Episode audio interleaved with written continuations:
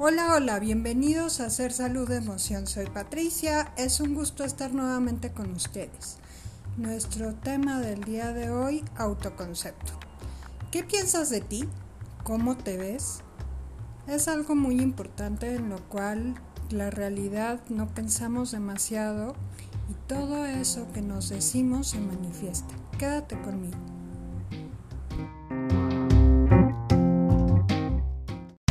Ser Salud Emoción, el podcast. Recuerda escucharnos cada 15 días a través de tu plataforma preferida como Spotify, Deezer, Google Podcast, Apple Music o TuneIn. No olvides suscribirte al canal de YouTube, donde encontrarás todos los podcasts y seguirnos en nuestras redes sociales, Facebook, Twitter e Instagram, como Ser Salud Emoción.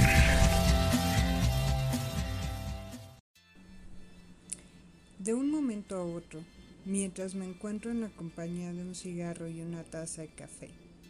Llega intempestiva la presencia de una ardilla, que dentro de mi cabeza alaridos grita. ¿Y tú? ¿Quién eres? Hace mucho tiempo que no reparaba en esta pregunta. Tal vez, al pasar los años, me he acostumbrado a la idea que tengo de mí. Me guste o no, me acomode o no me doy cuenta que estoy tan familiarizada con la forma en la que me pienso, la forma en la que me veo, que doy por hecho, sin cuestionar, quién soy, quién debo ser. Pero de pronto, cuando me escucho diciendo esto, la ardilla espeta con rebeldía. ¿Y por qué deberías o tendrías que ser nada? Y mientras la escucho, un apretujón invade mi corazón. Me detengo un momento.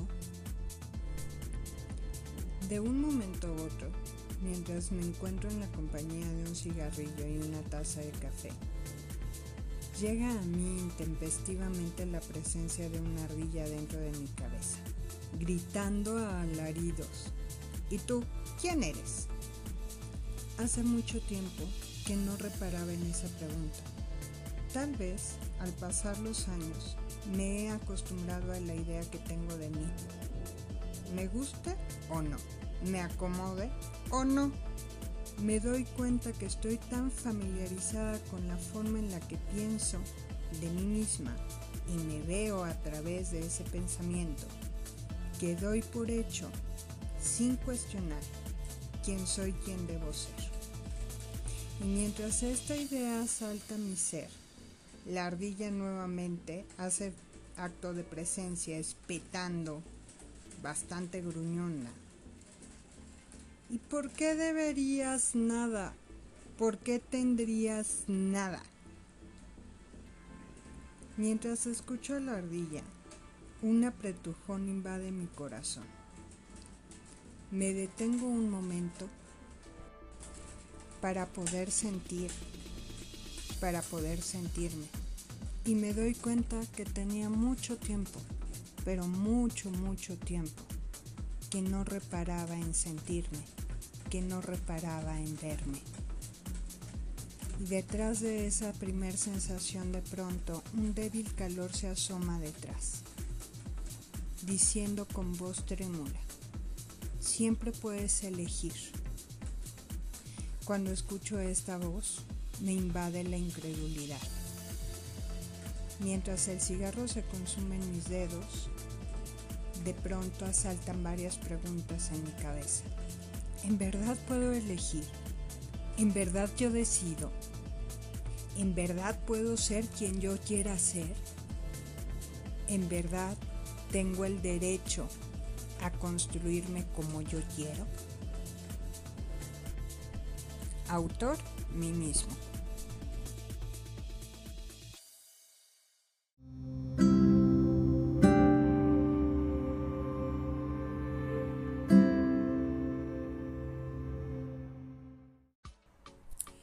Muy bien, ¿y de qué va pues el tema del autoconcepto? Básicamente se refiere a la idea que tenemos de nosotros mismos, el yo soy, que es la manera en la que nos concebimos, la manera en la que nos percibimos. Desde el punto de vista de Carl Rogers, eh, este yo soy va a tener congruencia o incongruencia dependiendo de qué tanto mi yo real concuerda con la idea de mi yo ideal o lo que yo quisiera hacer. Esta congruencia o incongruencia se va a gestar desde la infancia. ¿Cómo? A partir del amor condicional o incondicional que vamos recibiendo. Es decir, conforme vamos creciendo vamos recibiendo diferentes mensajes de nosotros mismos. Y muchas veces se nos va condicionando el amor o la idea de ser amados. Más bien la idea de ser amados. Por ejemplo, si te portas bien, eres un buen niño o niña, no importa. Y si eres un buen niño, entonces eres digno de ser amado. Pero si te portas mal, si eres un mal niño, entonces ya no eres digno de ser amado. Y así poco a poco, entonces vamos eh, construyendo una idea de nosotros en donde ya hay un condicionamiento para dar o recibir amor. Y desde ese lugar vamos a empezar a interactuar con el mundo, vamos a empezar a crear nuestras relaciones y vamos a empezar a crear también la relación con nosotros mismos. La cuestión del autoconcepto tampoco es algo que sea inamovible. Siempre puede modificarse a través del tiempo, siempre y cuando yo pueda hacerme consciente de las creencias que fui recopilando a través de la vida y por medio de aprendizaje de mí cuando me voy haciendo consciente de estas creencias que forman parte de mi visión de mí mismo, de mi idea de mí, entonces voy pudiendo decidir si me quedo con ellas o no y qué tan reales son en el momento actual, qué tan reales son para mí. El problema es que en general no hacemos esta revisión, simplemente seguimos y seguimos y seguimos con esa serie de ideas o con ese material que construimos a través de la vida. Una de las etapas más importantes que hay en nuestra vida en donde podemos hacer una especie de poda para poder generar nuestro autoconcepto es en la adolescencia. En la adolescencia al final mm, tendemos a evaluar o parte de lo que caracteriza esta etapa de nuestra vida es que evaluamos absolutamente todo. Evaluamos lo que nos venden como bueno, evaluamos la manera en la que nos hemos construido, evaluamos nuestra autoimagen y empezamos por el rechazo de la misma, evaluamos las creencias que eh, nos han dado como ciertas, evaluamos el sistema de valores, en fin, evaluamos absolutamente todo. Cuando se nos da la oportunidad de hacer esta evaluación en libertad, y podemos realmente hacer una discriminación de qué quiero y qué no quiero, entonces vamos a tener un autoconcepto mucho más real. Y este autoconcepto forma parte tanto de nuestra autoestima como de nuestra personalidad. Este yo soy es lo que va a fundamentar o parte de lo que va a llevar a cabo o desde dónde vamos a llevar a cabo nuestra forma de relacionarnos con el mundo. Tenemos que considerar también que no somos seres como planos, no somos seres multidimensionales y nos movemos en diferentes esferas son diferentes áreas las que conforman nuestra vida.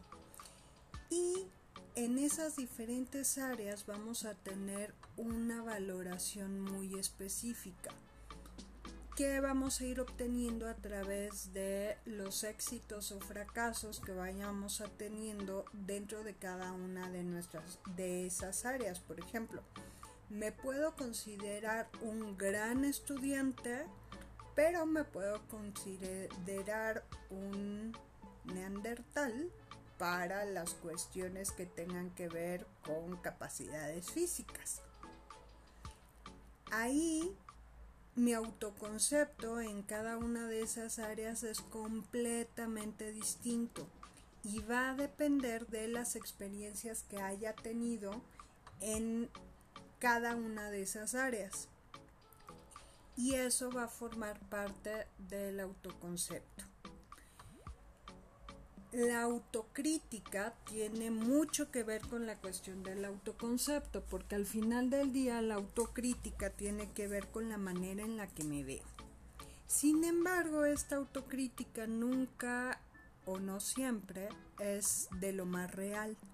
A veces podemos sobreestimarnos, por decirlo de alguna manera, en un área de nuestra vida en la que nos sentimos más sólidos y subestimarnos completamente en otra área de nuestra vida en la que nos sentimos débiles o en la que no tuvimos tanto un reforzamiento, llamémosle positivo. Al final del día, el entorno nuevamente juega una parte muy importante en estas afirmaciones o en estas negaciones de las diferentes áreas de mi vida. Puede ser que sea reconocido en un área, pero en otra área sea minimizado. Y eso va a hacer que yo tenga una visión de mí misma, de mí mismo, distorsionada.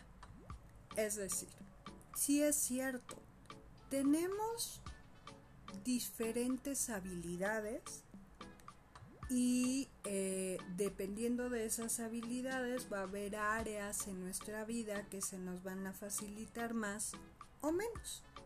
Eso es completamente real. Pero de ahí a que porque no tengo tanta habilidad en un área en específico, yo me minimice, ya eso es otra cosa. Y eso va a, va a ir a la parte del autoconcepto, en donde yo no voy a tener entonces una gran apreciación de mí en las cosas en donde no soy tan hábil, en lugar de aceptarlo como es. Hay cosas para las que soy más hábil y hay cosas para las que soy menos hábil. Sin embargo, en lugar de verlo con esa simpleza y con esa naturalidad, entonces vamos haciéndolo como pequeños estigmas y pequeñas cosas que las transformamos en un defecto o en algo que no debería estar en nosotros o en algo que es digno de avergonzarse. Y es así como vamos construyendo sentimientos de culpa y de vergüenza. Porque nos vamos diezmando por aquello que no aceptamos de nosotros mismos, que al final del día va también a distorsionar la imagen que tengo de mí. Y voy a tender a creer que tengo que hacer o tengo que ser de, determinada manera para poder ser aceptado. Y entonces, como al yo verme defectuoso, no voy a considerarme alguien digno de ser aceptado por ser quien soy, sin importar el que sea más o menos hábil en diferentes áreas de mi vida, entonces voy a empezar a condicionarme mi propio afecto. mi propia manera de amarme, mi propia forma de verme. Y si yo no soy capaz de aceptarme como soy, con lo que me gusta y con lo que no me gusta tanto, entonces, ¿cómo voy a relacionarme con el mundo? ¿Desde dónde me voy a poner para poder construir las relaciones con mi entorno? Y por relaciones son todas. Relaciones familiares, relaciones eh, de amigos, relaciones de pareja, relaciones laborales o cualquier otro tipo de relación. ¿Cómo puedo relacionarme de una manera constructiva y sana con mi entorno si no puedo relacionarme de una manera constructiva y sana conmigo mismo? Y esto tiene mucho que ver con lo que pienso de mí, con mi autoconcepto, con mi yo soy. Porque al final del día sí es cierto que hay un yo ideal. Esta fantasía que tengo de mí mismo. Sin embargo, ¿qué tan real es mi yo ideal? Vamos, si mido 1,57 y mi yo ideal es una modelo de, de pasarela, tengo un grave problema. Porque no va a pasar. ¿Por qué? Pues porque soy una mujer de 1,57. Entonces, muchas veces esta idea que tengo de mí misma o este yo ideal está distorsionado por lo que creemos que es valioso en mi medio, por lo que creo que es valioso en el entorno y por las ideas que ese entorno y ese medio en el que me desenvuelvo de alguna manera me vende y yo compro, voluntaria o involuntariamente. De ahí que el tema del autoconcepto sea tan modificable o no, dependiendo de la conciencia que tenga de mí mismo, dependiendo de la conciencia que tenga yo de esos pensamientos, dependiendo de la conciencia que tengo de la serie de ideas que componen esa visión que tengo de mí. Y esas ideas las he venido recopilando a través de mi entorno desde la infancia, pero no es el único momento, obviamente, también en la adolescencia y también en la edad adulta. Vamos juntando y juntando y juntando kilos de ideas que generalmente no nos cuestionamos. Y al no cuestionárnoslas, hacemos que todo sea como un hecho. Un hecho de lo que debo ser o tendría que ser o pienso que tendría o debería ser. La gran pregunta es ¿por? ¿Según quién? Y si en un momento determinado mejor me pregunto el quién quiero ser yo, cuál quiero que sea la mejor versión de mí mismo? ¿O cómo me gustaría que fuera la mejor versión de mí? Eso siempre es una opción. Eso siempre está ahí y siempre es una posibilidad. Solo depende de que me quiera hacer la pregunta. Solo depende de que quiera detenerme un momento y revisarme Sí, ya sé, no es fácil y es doloroso. Pero, honestamente, ¿cuántas veces has hecho cosas porque te dijeron que tenías que hacerlas? O que deberías hacerlas. O que deberías de ser lo que sea. ¿En qué áreas de tu vida te has traicionado por seguir una idea que no concuerda con quien eres realmente.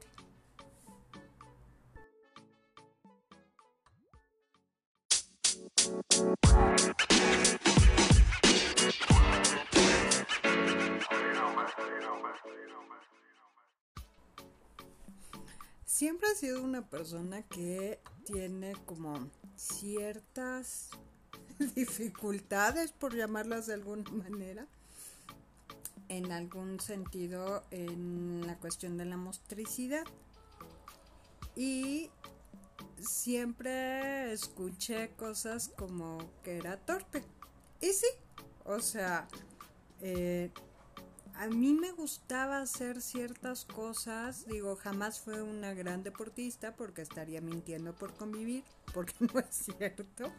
Sin embargo, me disfrutaba hacer ciertas cosas, por ejemplo, bailar. Era algo que disfrutaba. Podía o no ser muy hábil, pero disfrutaba hacerlo. Sin embargo, mi familia no se caracteriza por ser este, muy apoyadora, que digamos, ¿no? Eso al final del día se convierte en una cuestión que cuando eres niño se va quedando grabada como algo, como una, como un estigma, como un este saber que no eres hábil para algo y verte como alguien torpe. Y eso se va a quedando ahí poco a poco. Yo siempre bromeé con el hecho de que tenía seguramente un, alguna especie de daño neurológico no diagnosticado.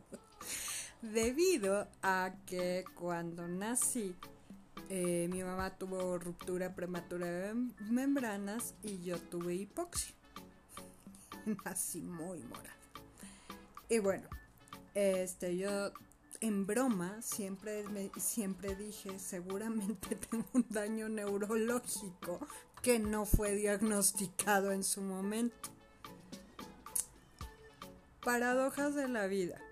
Resulta que este hace relativamente poco tiempo haciendo yoga, perdí balance y fui a dar de nalgas de una manera interesante. Y bueno, este tengo una capacidad mediana para sacarme huesos del lugar. Así es que eh, dije, pues fue un golpe fuerte y entonces sentí que algo se había movido del lugar, pero pues no le hice gran caso, honestamente. Hasta que por ciertas circunstancias, este, tuve una consulta con un terapeuta físico y de pronto en su revisión, un poco con pena, me decía que había una diferencia importante en el movimiento entre el lado derecho e izquierdo. Entonces yo me le quedé viendo y le dije, bueno, tuve hipoxia al nacimiento. Entonces el terapeuta respiró y me dijo, ay, yo creí que habías tenido un EBC o algo así. Y entonces fue cuando confirmó mi teoría de que efectivamente este había quedado ahí una pequeña lesión neurológica eh, cuando nací y eh, por la falta de oxígeno. Y pues bueno así es. Cuando me lo dijo la verdad es que me dio mucha risa porque fue como, ah, yo sabía que había algo raro. Después me dio tristeza, después me dio un poco de coraje y después fue así como, ah, entonces no soy torpe, ¿saben? De alguna manera también me dio alivio. Porque toda mi vida me había visto como alguien torpe. Y bueno, sí, un poquito. Sin embargo, eh, tenía una razón. Siempre tuvo un porqué. a partir de ahí, entonces un poco ha sido el, pues sí, sí tengo ciertos problemas de movimiento, los he tenido toda mi vida, toda mi vida. Eh, me cuesta un poquis coordinar algunos movimientos. Sin embargo, con la repetición de los mismos, el cerebro es una maravilla. Y con la dedicación para hacer ciertos movimientos, eso se ha ido mejorando y se ha ido corrigiendo, aún en la edad adulta. Y eso ha sido bastante liberador. ¿Por qué? Porque esa característica de mí era algo que me pesaba mucho y era algo que de alguna manera había significado algo feo en cuanto a mi forma de verme de a mí misma, en cuanto a mi autoconcepto. Y como a ese hay mil cosas más. Por ejemplo, esta inseguridad que durante mucho tiempo me dio mi físico. Sí, cuando fui niña tuve problemas de obesidad infantil y estuve con un endocrinólogo desde los 10 años más o menos. Y pues bueno, o sea, sí me bajo mucho de peso y lo que sea. Y algo que en un principio fue por salud a mí se me hizo una obsesión. Y esa obsesión se convirtió también en una visión distorsionada, muy distorsionada, de mí misma, en donde yo tenía bastante eh, rechazo a mí porque pues era chaparrita. Bueno, sigo siendo, no crecí demasiado.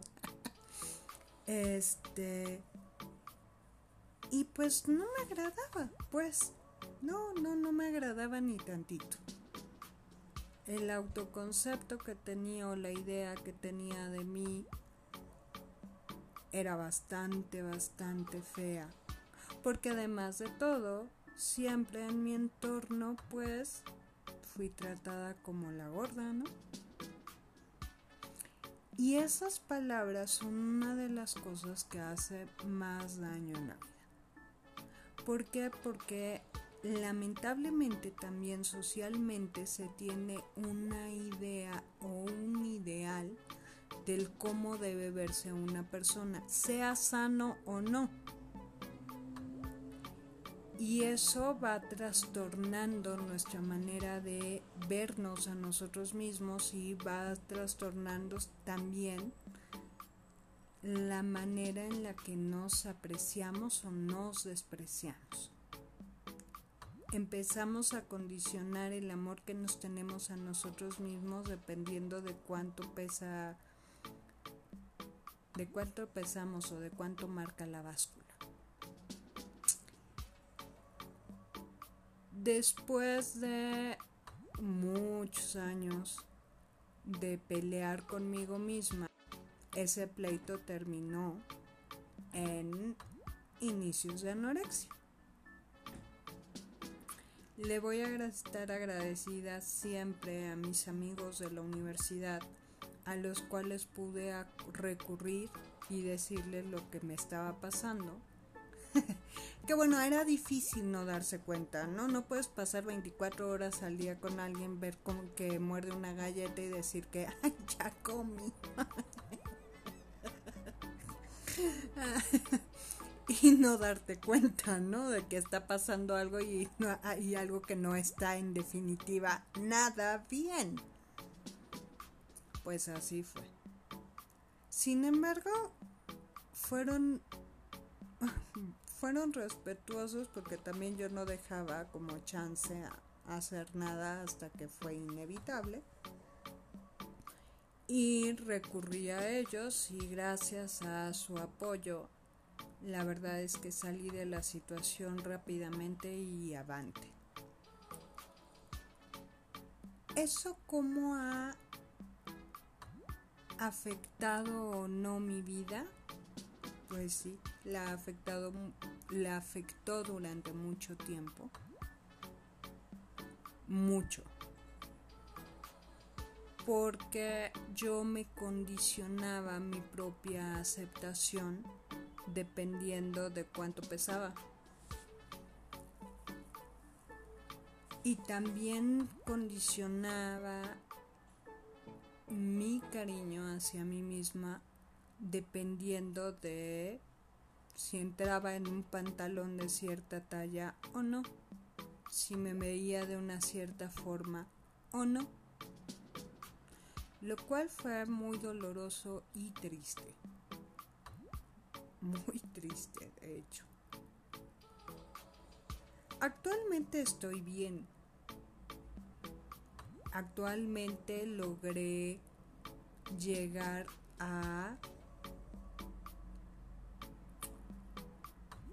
un autoconcepto mucho más sano en ese sentido, en donde puedo comerme una pizza si se me antoja y no me estoy repitiendo 200 veces al día. Eres una gorda, eres una cerda, eres una puerca. Ah, porque lo hacía. Por supuesto que sí. O cuando intentaba hacer algún tipo de deporte y nomás no me salía mi coordinación ojo-mano, no lo doy. y entonces me repetía 300 veces, es porque eres torpe, es porque eres idiota, es porque eres estúpida. Ha sido un largo camino, un largo, largo, largo, largo camino. Para poder llegar a una relación sana conmigo y para poder verme de una manera cariñosa, aceptante realista y positiva. ¿A qué me refiero con realista? Pues a tener realmente los parámetros bien puestos en cuanto a, pues sí es cierto, o sea, no soy la persona más hábil, o sea, en definitiva no voy a ser un deportista de alto rendimiento ni siquiera me interesa. Pero bueno, no, nunca fue mi destino ser Fred Astaire tampoco. y aún así disfruto bailar y me encanta el poder hacer este dinámicas que tienen que ver con este, herramientas de terapia corporal y descubrí que no tengo por qué ser perfecta o no tengo por qué hacer las cosas bajo esa idea de perfección que saqué de algún lugar.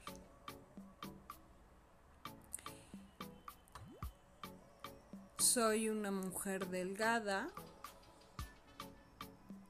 y no, no, en definitiva no tengo el cuerpo como para un, este, un desfile de Victoria's Secret pues no, porque mido unos 57 para empezar. Y dijera la mamá de una amiga, soy culona, ¿qué le hacemos? Y eso tampoco quiere decir que sea gorda. Soy delgada dentro de mi realidad física y corporal. Y estoy bien así conmigo. Pero para llegar a eso, uh, y la pregunta es, hoy sí, qué chido, qué bonito. Bien por ti, lo lograste. Ajá. Y luego... y luego te invito a que te cuestiones todas esas ideas que tienes de ti. Te invito a que hagas la lista de qué pienso de mí. Y que posteriormente veas de dónde sacaste toda esa lista. ¿Quién te dijo eso de ti? ¿En dónde lo viste? ¿En dónde lo copiaste? ¿En dónde lo pepenaste pues? Y después te invito a que te preguntes si esa lista de ideas te funciona o no te funciona te invito a que revises tus creencias. Te invito a que revises si realmente crees que medir un 87 y pesar 70 kilos te es algo sano y realmente es lo que quieres. Te invito a que revises tus creencias para que puedas decidir si realmente eso es lo que quieres para ti.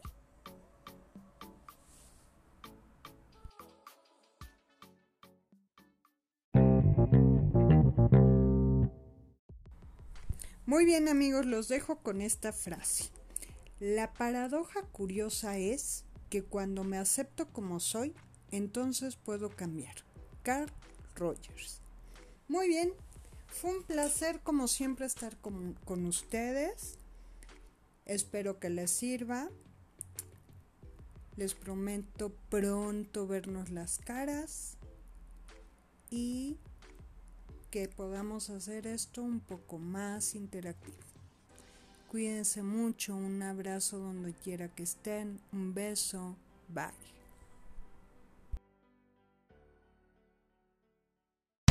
Ser Salud Emoción, el podcast.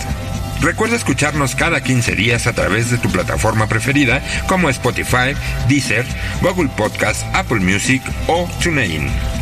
No olvides suscribirte al canal de YouTube, donde encontrarás todos los podcasts y seguirnos en nuestras redes sociales, Facebook, Twitter e Instagram como Ser Salud Emoción.